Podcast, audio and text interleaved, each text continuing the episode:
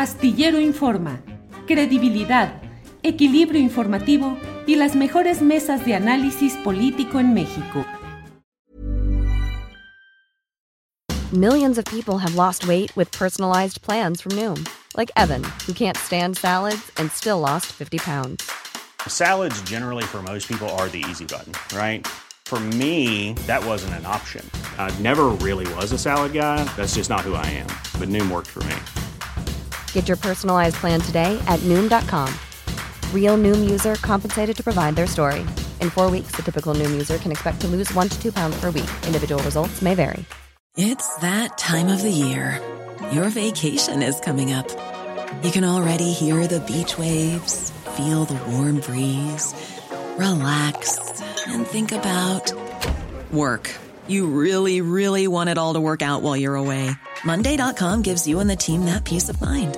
When all work is on one platform and everyone's in sync, things just flow wherever you are. Tap the banner to go to Monday.com.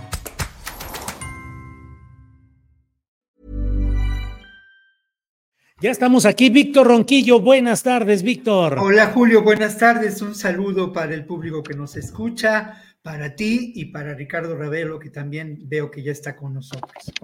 Muy bien, Ricardo Ravelo, buenas tardes. Hola, Julio. Como siempre, un placer acompañarte los jueves.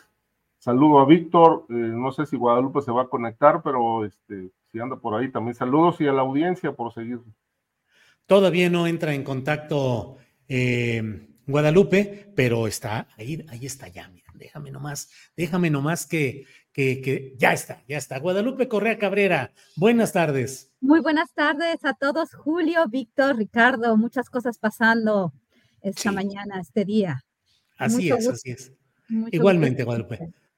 Víctor Ronquillo, pues vamos a entrar a un tema que concierne específicamente a nuestra mesa de seguridad, que es el tema de ayer la entrega del presidente de la República de un reconocimiento a exdirectores del eh, heroico colegio militar, entre ellos a dos exsecretarios de la Defensa Nacional, Enrique Cervantes Aguirre, que ya ustedes me dirán cuál es su historial, siempre polémico, y en otro que es eh, fundamentalmente lo que ha centrado la discusión y la polémica, en el caso de Salvador Cienfuegos. ¿Cuál es tu opinión, Víctor Ronquillo? Bueno, mira, eh, hay una crónica muy interesante publicada hoy en Reforma del evento.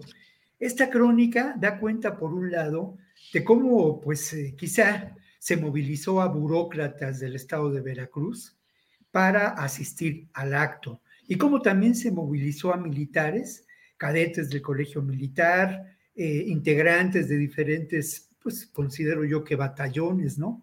Para llevar adelante este evento que además de manera singular se llevó a cabo en Perote. No acabo yo de entender la razón de que se realizara en Perote. Lo que es un hecho es que al inicio del evento, de acuerdo a esta crónica, pues había contrastes, ¿no? Entre los asistentes, muchas personas gritando a favor de López Obrador y pues los militares guardando, guardando silencio, ¿no? Un silencio disciplinado, un silencio que en ocasiones hacía el ambiente quizá un poco tenso y que después se rompió por la presencia de lo que podemos considerar la plana mayor del ejército.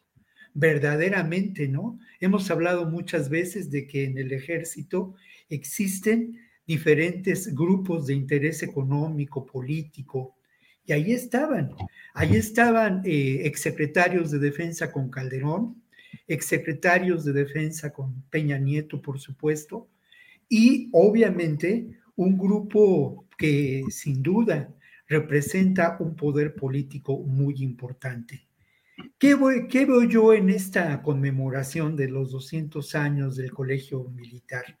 Bueno, hago un paréntesis para mencionar que lamentablemente la disciplina militar y la vida en el Colegio Militar, pues por testimonios de amigos míos que en su momento y en nuestra juventud pasaron por ahí, pues es francamente atroz, dolorosa, ¿no? Un proceso de eh, exterminio de la personalidad propia que se ve subyugada, ¿no? Ante el mandato militar. Esa, esa, esa es mi opinión. Yo eh, considero que esa disciplina no, no, no, no, no es, eh, no da lugar a lo, humano, ¿no? A lo verdaderamente humano. Pero más allá de ello, yo veo en esta condecoración un acto que por fuera y de manera, pues, eh, evidente, parece un acto institucional.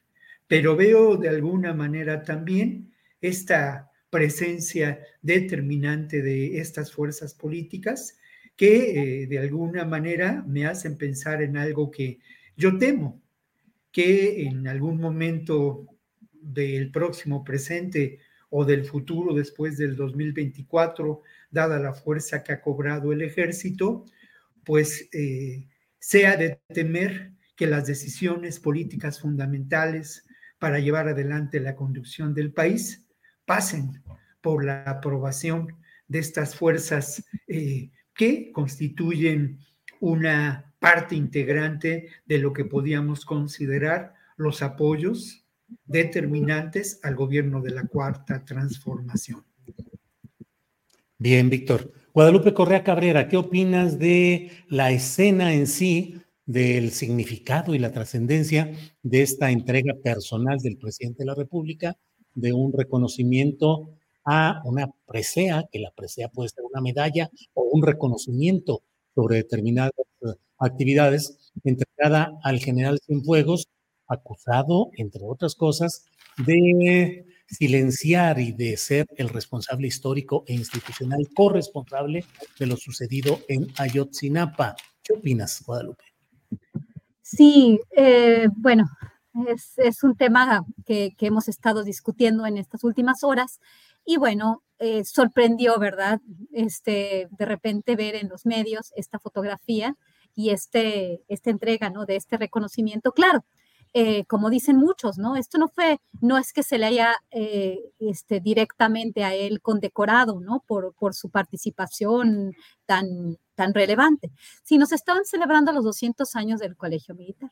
Bueno, pero nos llamó mucho la atención este sangoloteo de mano, ¿no? A mí me, a mí me llamó mucho la atención, este, si ustedes ven la, la, escena, ¿no? Es, eh, creo que ellos se comportan siempre de una forma, eh, pues que, que, da ciertos símbolos, ¿no? Y para mí este sangoloteo de mano, pues representó este gran poder que tienen, pues estos generales que, que han liderado varias a, acciones durante diferentes administraciones. Tenemos a las mismas Fuerzas Armadas, a los mismos generales, algunos quizás ya no estén aquí, pero en realidad tenemos a los mismos, a los mismos que eh, perpetraron desapariciones forzadas, que han cometido actos de corrupción.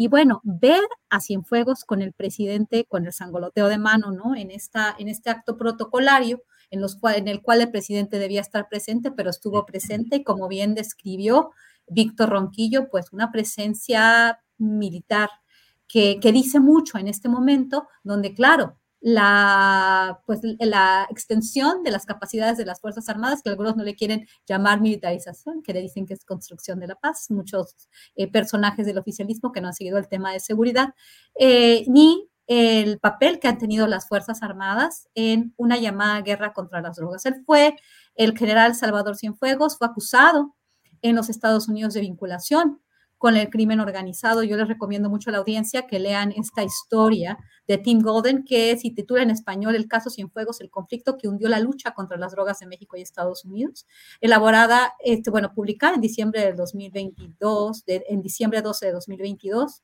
por ProPublica y New York Times Magazine, la revista de New York Times. Es un reportaje larguísimo que me parece le llevó al, al, reportero varios meses, quizás hasta un año de investigación, este, de Operación Padrino y cómo se hicieron las investigaciones y cómo supuestamente, de acuerdo a esta investigación tan larga, sabemos la relación de los medios también con, con, con los gobiernos, ¿no? Pero bueno, una investigación muy larga, aparentemente pristina, que no coincide mucho con el documento que nos filtró a todos el presidente, pero que también supuestamente pues se hizo una una negociación con el gobierno de Donald Trump a sus, allá en un momento muy complicado, ¿no? Donde había un problema electoral fuerte y bueno, se regresa a Cienfuegos, se, ni siquiera se le investiga, este, se nos da un documento completamente redactado, casi todo negro, y bueno, no supimos qué pasó, aparece en la Guelaguetza, muy contento, y ahora pues aparece como un gran general, ¿no? Parece ser que él tiene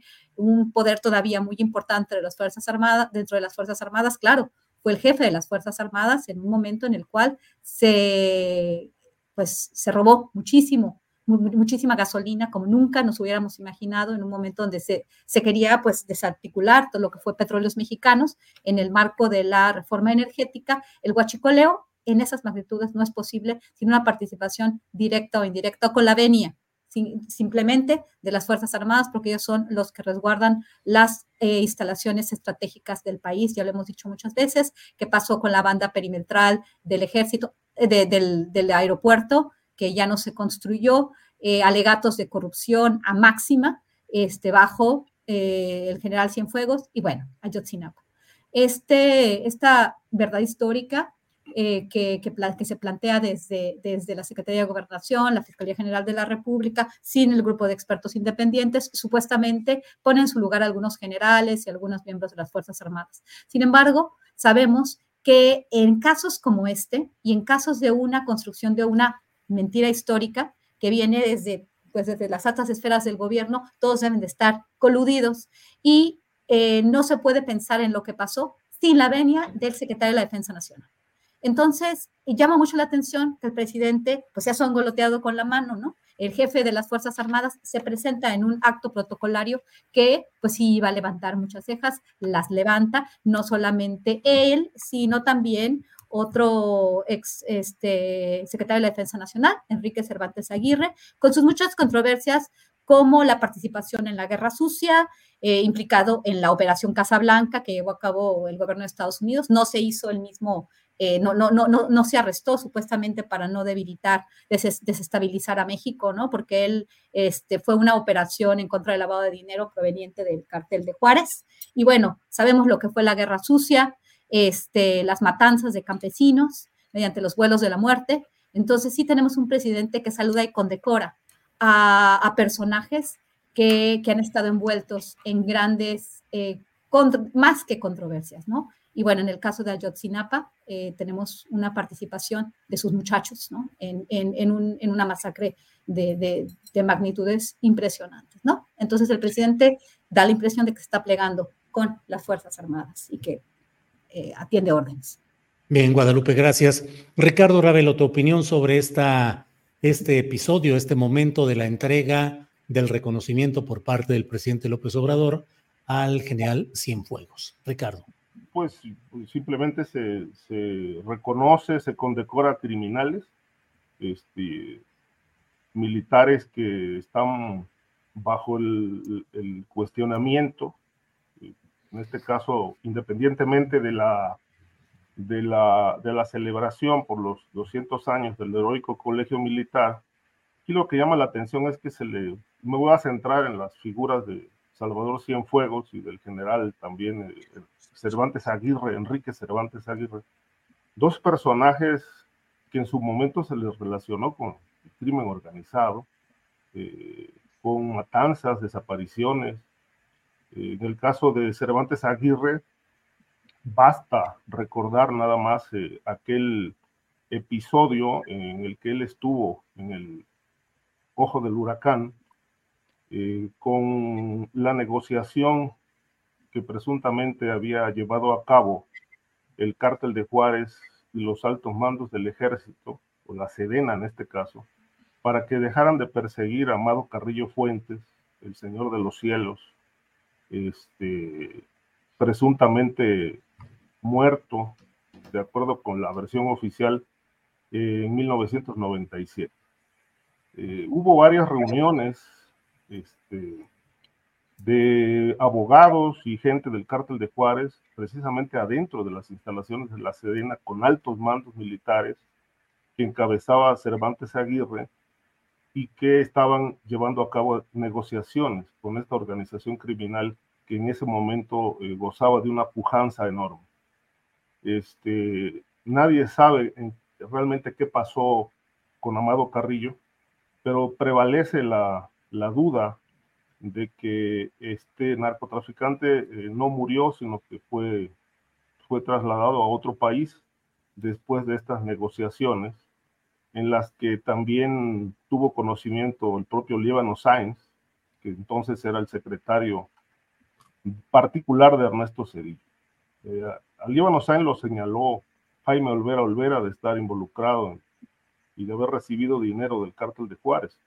Pero resulta que en aquel momento el entonces Procurador General de la República, Jorge Madrazo, y Mariano Herrán Salvati, que era el zar antidrogas, que había relevado al general, este, al, otro general. A Gutiérrez Rebollo, ¿no? Gutiérrez Rebollo, sí, en, el puesto, después de que lo encarcelaron, este, hicieron una maniobra espectacular, es decir, declararon loco al testigo protegido, en este caso a Jaime Olvera Olvera, este, para, para poder zafar del asunto a Sainz, este, pero nada más lo declararon este, loco para ese caso, porque para el resto de los, de los expedientes donde aparecía como testigo estelar, pues sus declaraciones fueron, fueron eh, consideradas como válidas. Este, esa es una breve, una breve historia que implicó en su momento a Cervantes Aguirre en el sexenio de, Ernesto Cedillo. Y en el caso de Cienfuegos, pues bueno, la historia la conocemos, ¿no?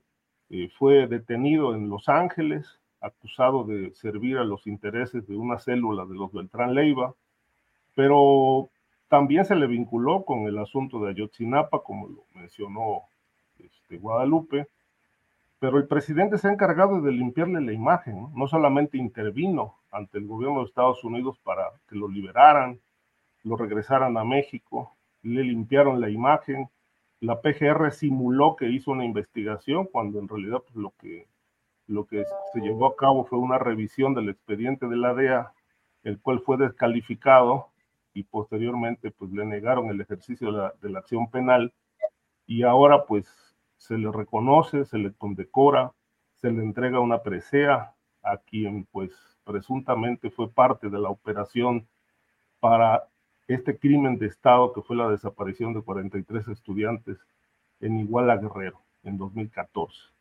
De tal manera que, bueno, pues estamos ante qué? Ante una farsa. Eh, se condecora a presuntos autores de crímenes de Estado, de personajes de la milicia vinculados al crimen, este, pues este es el ejército y esta es la farsa política de la 4T. Gracias, Ricardo. Em, Víctor Ronquillo, eh, desde luego, si quieren abundar sobre este tema o los demás que vamos a abordar un poco más adelante, ya saben que pueden intercambiar puntos de vista o regresar a algún tema de los que estamos hablando. Pero bueno, eh, Víctor Ronquillo, la entrega de esta, este reconocimiento al general Salvador Cienfuegos se produce al mismo tiempo que se da a conocer que investigadores de la Comisión de la Verdad eh, renunciaron a seguir adelante porque señalaron que los miembros del ejército ocultan, eh, mutilan, eh, distorsionan la búsqueda de más documentos relacionados con la guerra sucia específicamente. ¿Qué opinas de este punto, Víctor? Bueno, lo primero que hay que decir es que se trata de parte de un proceso, ¿no? Que las cosas no son blancos y negras, que las cosas son grises, que hay diferentes expresiones de la realidad en este proceso.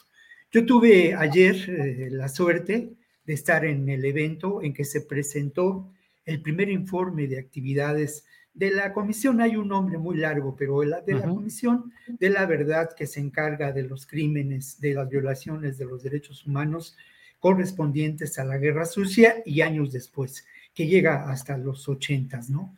En ese informe yo tuve ocasión de preguntarle a Encinas si estamos ante un proceso de justicia transicional que de alguna manera se da en relación a dos casos fundamentales, el caso Ayotzinapa y el caso de la guerra sucia. Encinas aceptó esta realidad que yo comparto, ¿no? Son procesos de justicia transicional que además de manera singular caben dentro de las acciones del Estado, del Estado mexicano. Eh, el informe pues tuvo un carácter en ocasiones burocrático, institucional, pero fue muy interesante porque las los diferentes mecanismos que integran esta Comisión de la Verdad para el esclarecimiento de estos crímenes, pues presentaron lo que se ha logrado avanzar en dos años de investigación. eh, justamente antes de iniciar o en el momento en que se iniciaba la presentación del mecanismo para el acceso a la verdad y el esclarecimiento histórico, se entregó a Encinas un informe que él, en que él hasta entonces conoció, un informe que se llama Las formas del silencio. Y ese informe presenta ni más ni menos a la opinión pública las diferentes formas de obstrucción que han enfrentado los investigadores en cuanto a la aproximación de archivos del ejército mexicano y también del Centro Nacional de Investigación. Un informe contundente, claro, que presenta ejemplos muy fuertes de esta obstrucción. Lo primero que se dijo fue que, pues, eh, en un principio se avanzó desde el 2022 en la investigación con una participación pues eh, digámoslo así, de apertura, pero no activa por parte de las instancias militares, abriendo los archivos, ¿no? El, 4 de julio de 2022 se abrieron los primeros archivos militares. Y llama la atención, y bueno, ahora voy a algunos ejemplos, pero llama la atención que precisamente esta, pues, esta actitud de abrir los archivos, si ustedes encuentren la aguja en el pajar, que se ha encontrado en muchos casos, eh, pues eh, cambia y tiene un carácter de obstrucción de la información, por lo menos en el caso del archivo militar de las instalaciones militares de Culiacán, en Sinaloa, cuando se hace la solicitud de eh, información, de archivos sobre lo que fue el combate al narcotráfico en Sinaloa en esos años. A partir de ahí, hay un cambio determinante en cuanto a ese archivo y en cuanto a otros, en cuanto a otros archivos. ¿Qué ejemplos eh, de la primera lectura, de una lectura de este documento que ahora estoy realizando, qué ejemplos son interesantes de este ocultamiento de la información? Lo primero es, de verdad, hasta dónde ha llegado, nos deja ver hasta dónde ha llegado la investigación de este mecanismo pues se, requirió a, a los planos de la Dirección General de Ingenieros, los planos, por ejemplo, del campo militar número uno y los planos del cuartel militar de Atoyac.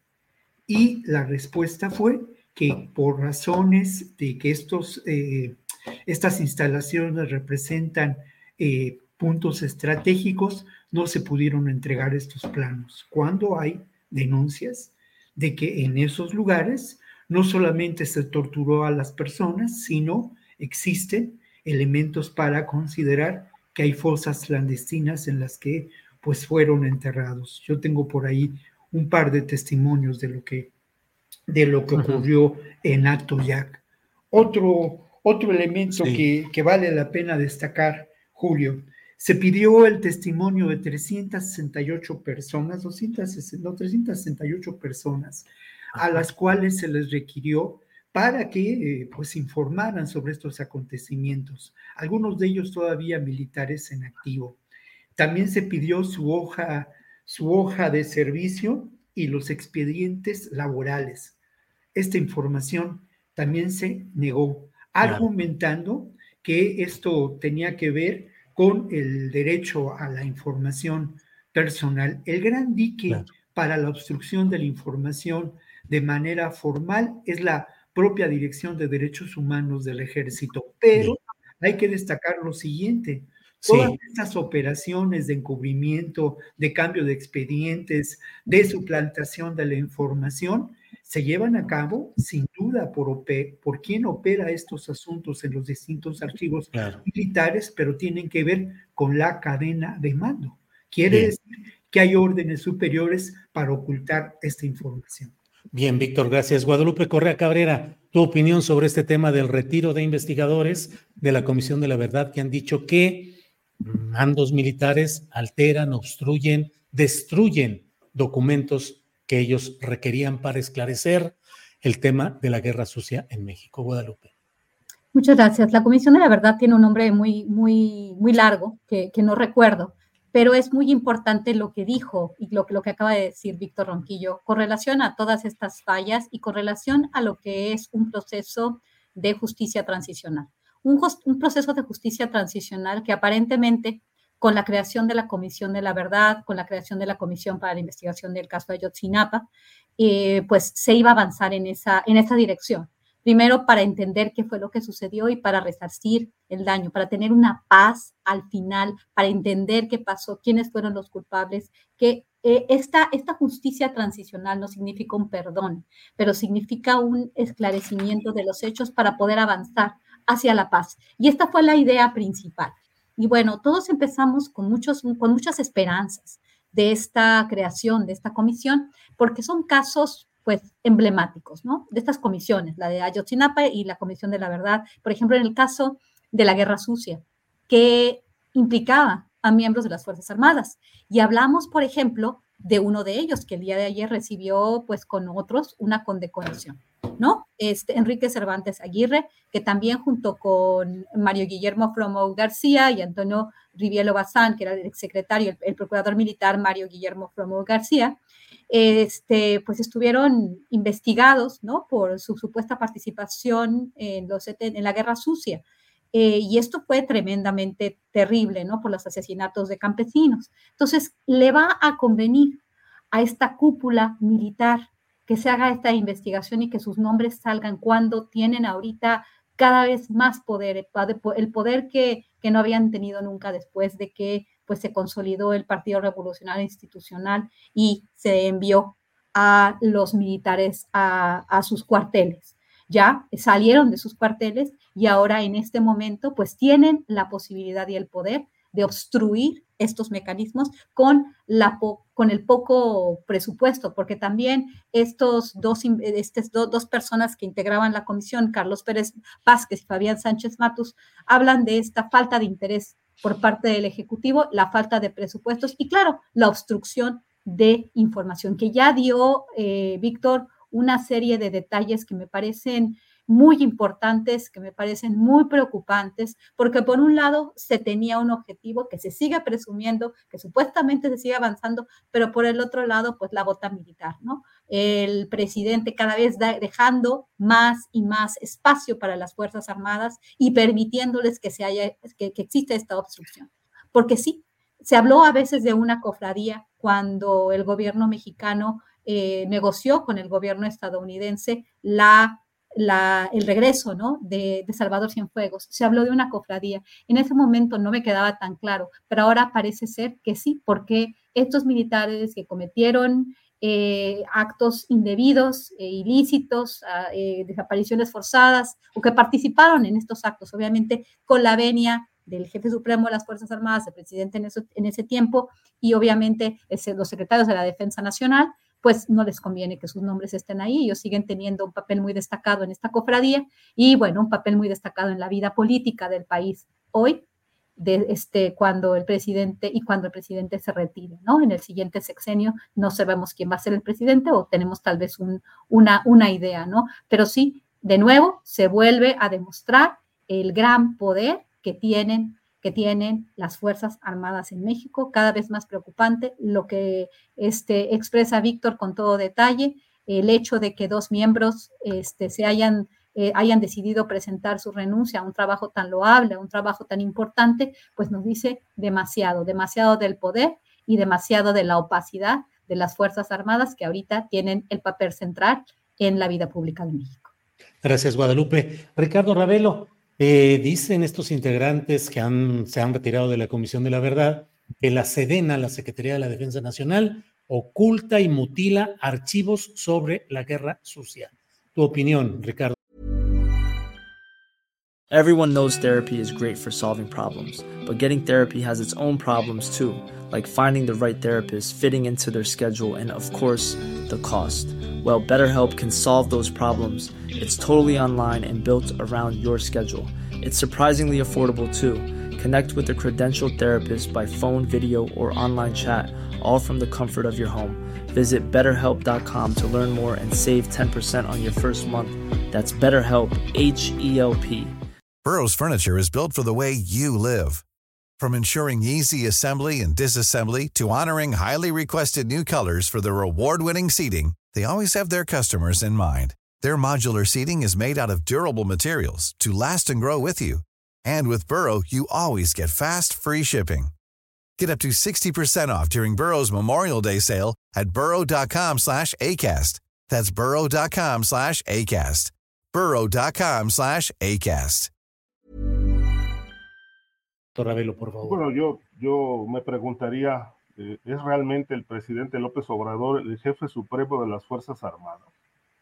Me parece que esto solamente este, tiene cierta validez en la letra, en la Constitución, pero en los hechos, pues la Sedena, el jefe supremo de las Fuerzas Armadas, parece ser una cofradía militar que eh, impide, este, obstruye eh, llegar a, al esclarecimiento de hechos tan relevantes, tan graves como fue el periodo de la Guerra Sucia de 1965 a 1990.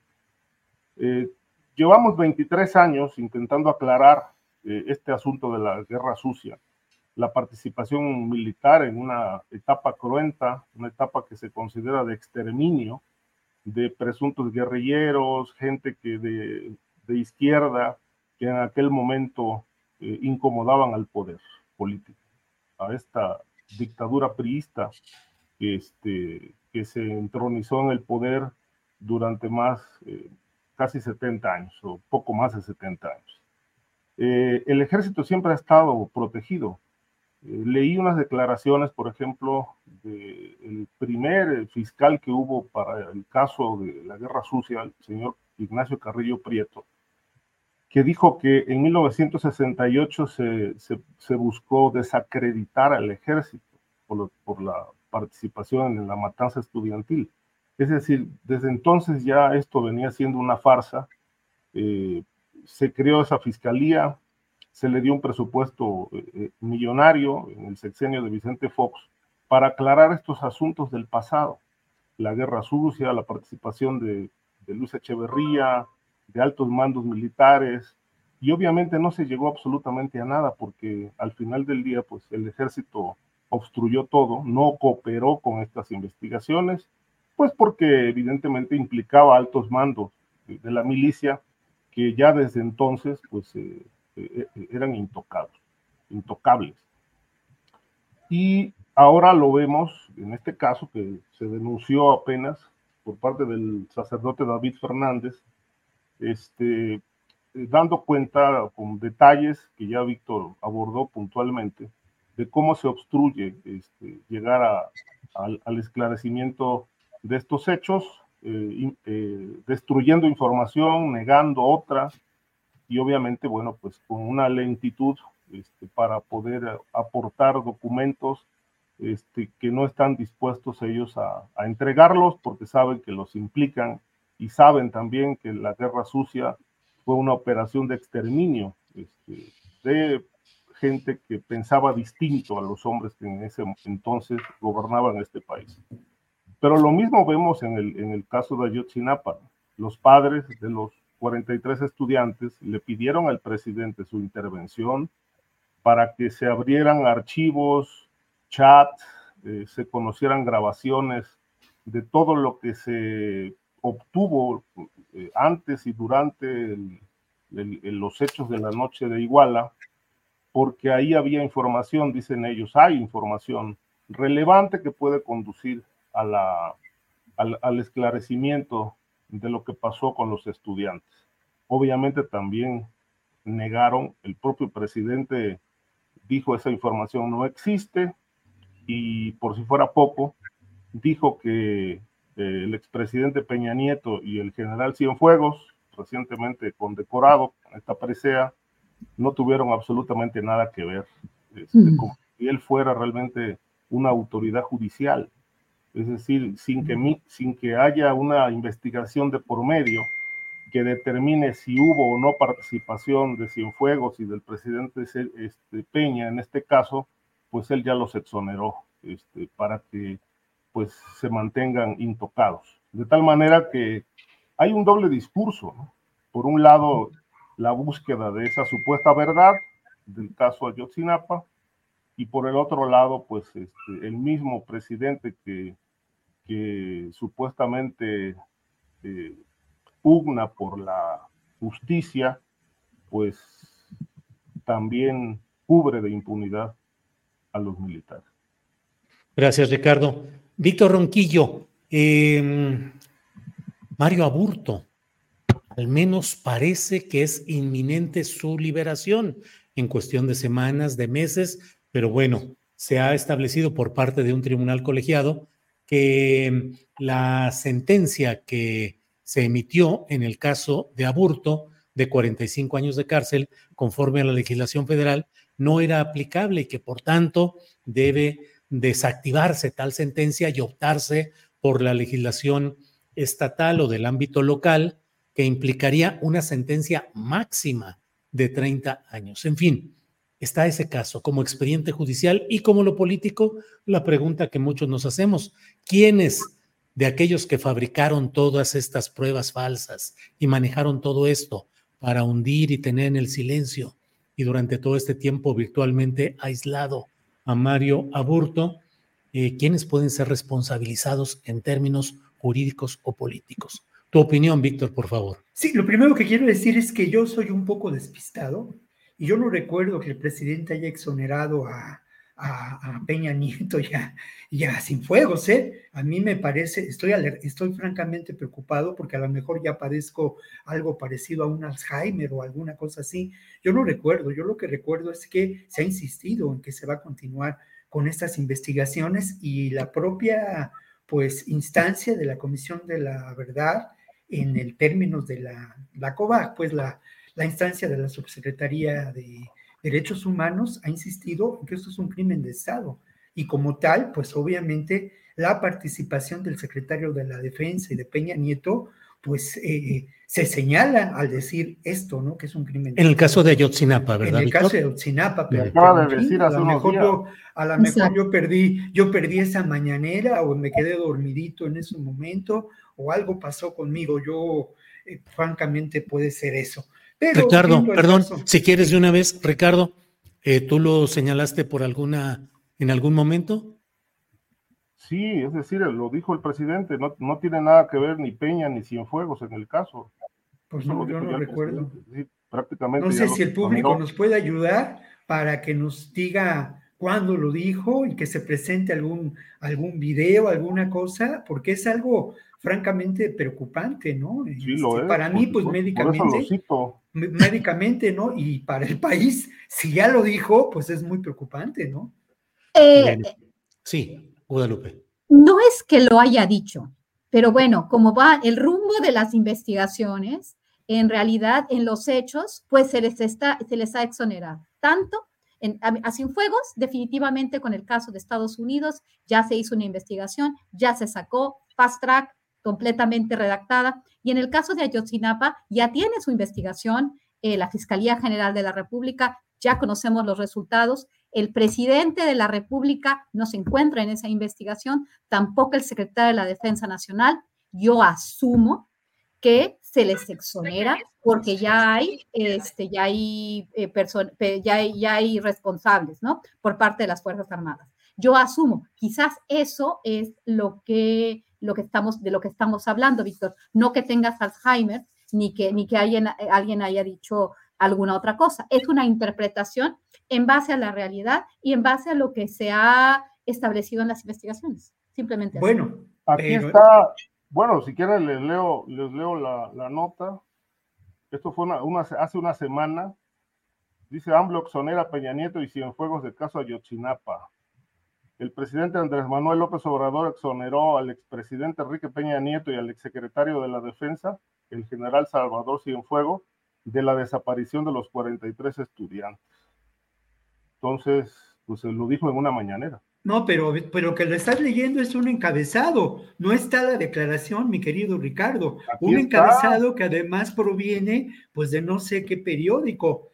Eh, la interpretación puede ser una y con eso además estamos descartando, estamos descartando dos cosas que son muy importantes. La investigación que se está llevando a cabo por la instancia de la Subsecretaría de Gobernación y la investigación que se está llevando a cabo aún y que tiene todavía una vigencia por parte del grupo de expertos independientes que ya se fueron, pero dejaron una enorme información al respecto. Y lo otro, pues la, la, fuerza social que puede impedir esta exoneración. Ricardo, Ricardo. Hay un, hay un dato, es decir, dijo el presidente que participaron algunos militares, gente civil y gente del crimen organizado en la eh, desaparición y muerte de los estudiantes.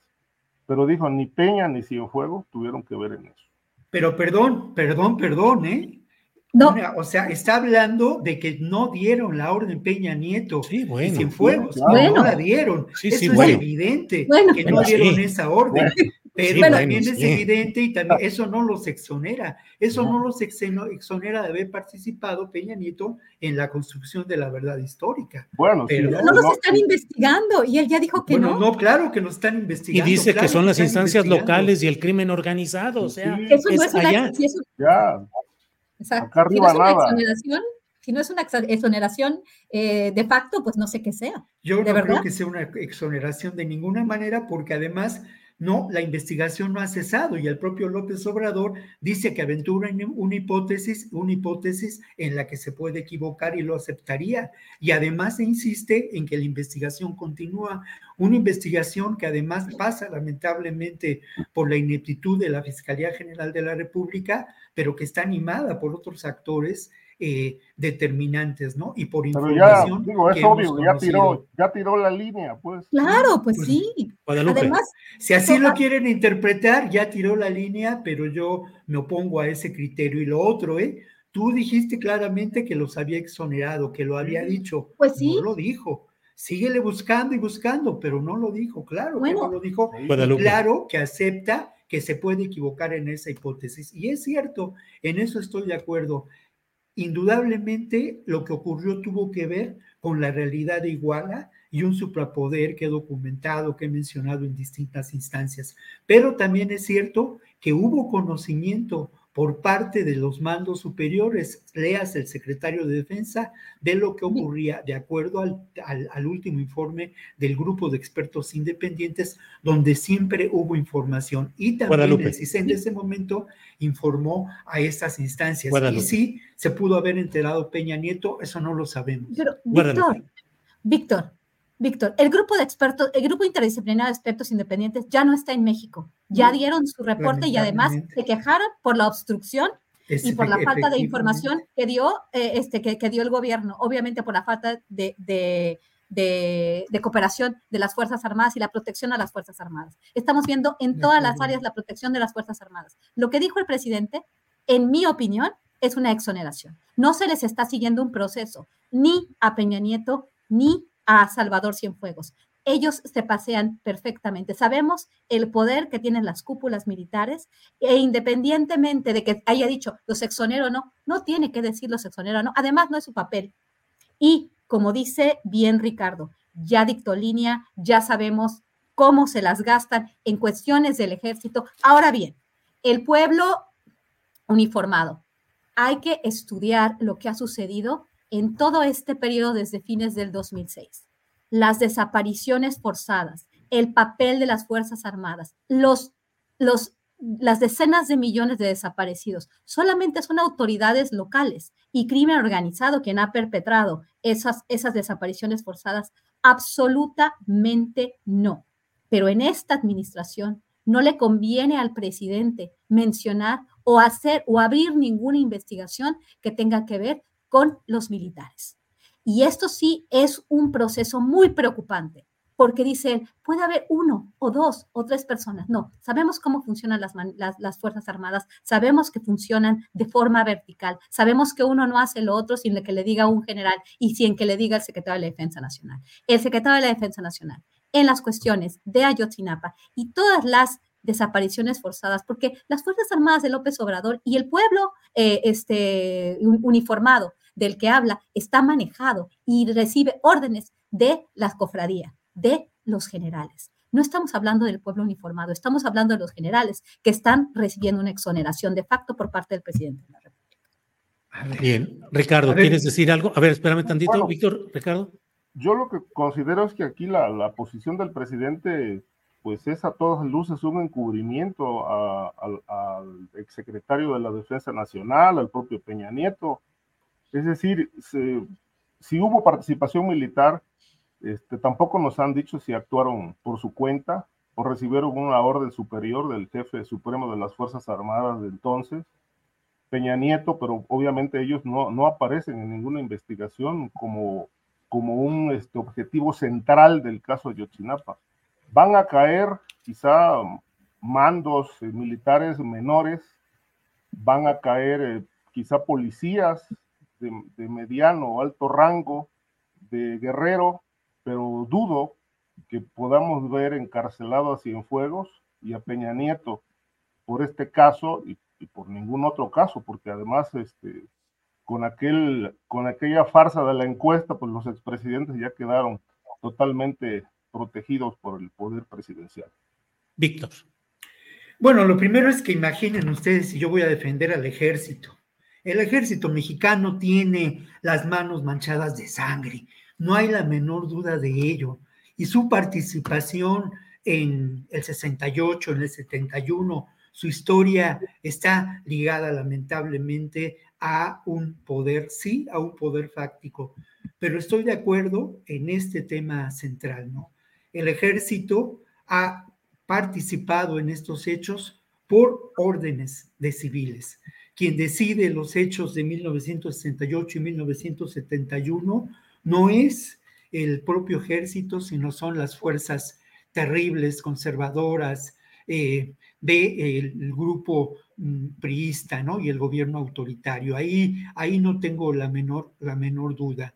Lo que dice López Obrador, creo que hay elementos que nos hacen pensar claramente que la desaparición no fue una, eh, no fue una orden este, expresa de Cienfuegos o de Peña Nieto. Yo incluso creo que Peña Nieto ni se enteró de lo que ocurría esa noche y de ahí los errores políticos cometidos posteriormente, ¿no? Creo que eh, esto, esto, esto nos hace ver. Y luego lo otro, no ha cesado la investigación y posiblemente, en, ojalá, y en un futuro encontremos elementos para señalar que por lo menos por encubrimiento y omisión Cienfuegos y Peña Nieto pueden ser culpables de haber actuado en relación o no o haber no actuado en relación a estos hechos. Hablaba yo de la información evidente, e importantísima, de cómo el CISEN dio seguimiento a lo que ocurría esa noche terrible y cómo el CISEN mantenía una línea de información directamente con las instancias del poder eh, en México, ¿no? Eh, eso me parece importante, importante destacarlo. Estoy de acuerdo en lo que menciona Guadalupe. Sin duda, las Fuerzas Armadas han tenido que ver con muchos hechos de desaparición forzada en, esto, en este país, no solamente en los sexenios anteriores, sino aún en este sexenio. Hay denuncias de la intervención de la Marina en, en regiones de Tamaulipas.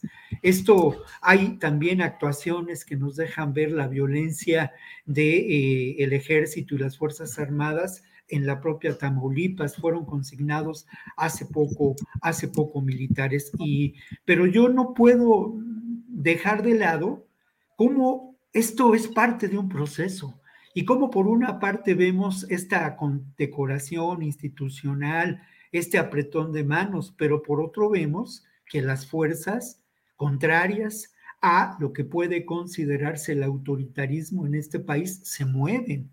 Y ahí está la denuncia de eh, este mecanismo de la comisión que investiga la guerra sucia, la denuncia importantísima de la obstrucción del ejército. No podemos negar que esto está ocurriendo y no podemos limitar esta realidad a una, a una, a una sola versión de los hechos lineal. Es un proceso y es un proceso por demás interesante en el que estamos viviendo y es muy importante tomar posiciones.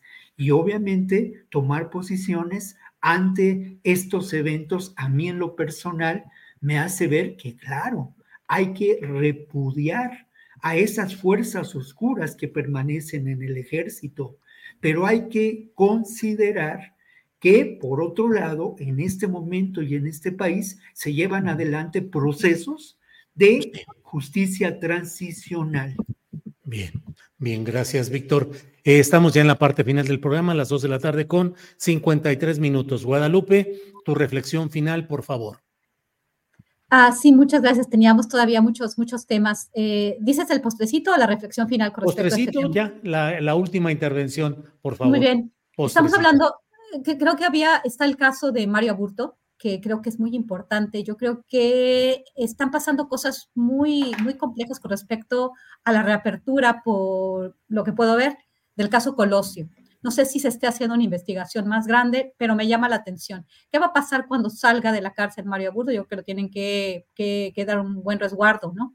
En ese tiempo sí pasaron muchas cosas. No sé si sea una, una pelea política ya rumbo al 2024, pero eh, López Obrador hizo una, este, una declaración con relación a que estuvo con Luis Donaldo Colosio dos días en el marco de esta, de esta posible liberación de Mario Burto, em, el que hizo una, que fue una cena con este, donde, estuvo Luis Donaldo Colosio y hablaron de keynesianismo y hablaron de la época que supuestamente él estaba diciendo que las políticas keynesianas que resultaron ser obviamente eh, pues malas para el país también, ¿no? No, no, estoy posicionándome en, las, en, la, en, las políticas de Milton Friedman o en las políticas keynesianas, ambas no ha funcionado, digamos, si lo, si lo entendemos en, el caso de México, sí para Estados Unidos que las impusieron en, el tema de, para salir de la, de la Gran Depresión, pero habla, habló de eso, ¿no? Y me parece que este caso está abriendo una puerta para una investigación que quizás tengan preparadas las autoridades mexicanas para deshacerse de algunos enemigos políticos. Bien, gracias Guadalupe. Ricardo Ravelo, postrecito o, reflexión final, por favor. Sí, este caso de aburto, pues es, muy, digamos, escandaloso por, a partir de, me recuerda mucho, no sé, me, me remite al caso de Caro Quintero, cuando lo liberan porque de acuerdo con aquella resolución lo procesó una autoridad federal y no una autoridad local por el crimen de el exagente de la DEA, eh, Kiki Camarena.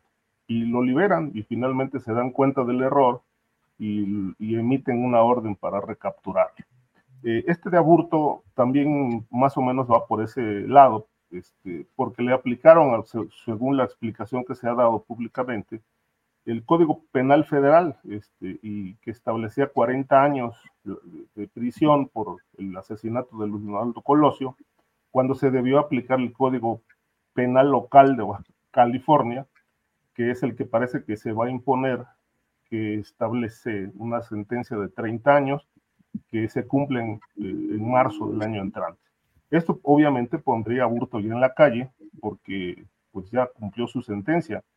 El asunto es que en esta administración se anunció hace algunos meses la reapertura del caso Colosio. Este, y obviamente, bueno, hasta hoy no conocemos todavía detalles de las líneas que de investigación que se van a seguir para ahondar en este asunto. ¿Esto qué quiere decir?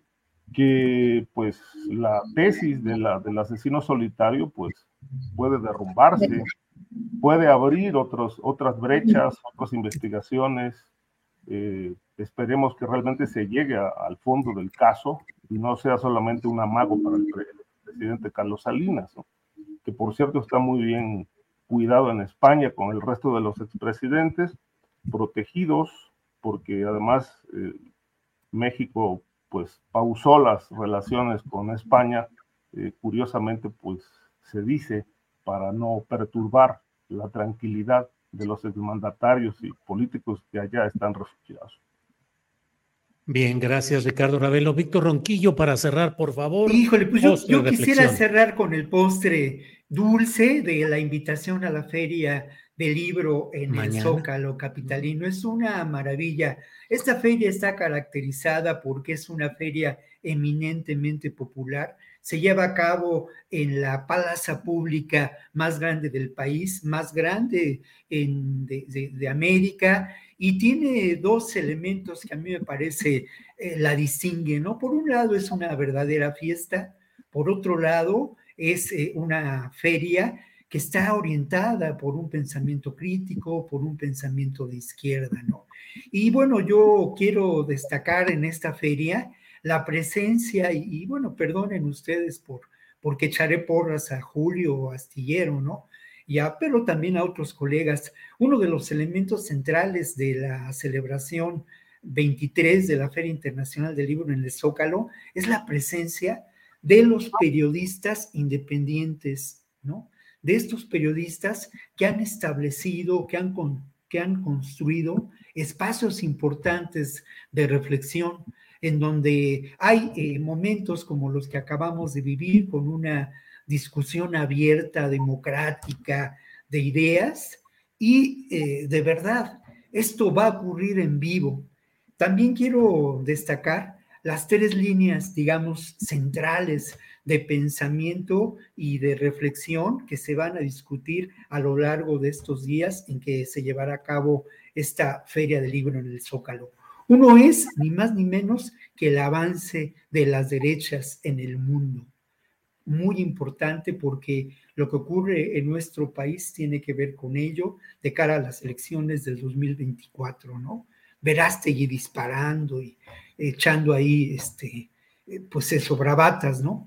Por otro lado, los feminismos, ¿no? El feminismo internacional como una filosofía que evidentemente actúa y busca romper eh, este patriarcado que eh, nos mantiene eh, controlados, la relación entre patriarcado y capitalismo es evidente y es digna de una reflexión. Y por otro lado, muy importante porque nos vemos en el espejo del pasado, lo que ocurrió con, la, con el golpe militar al gobierno de Salvador Allende y la Unidad Popular.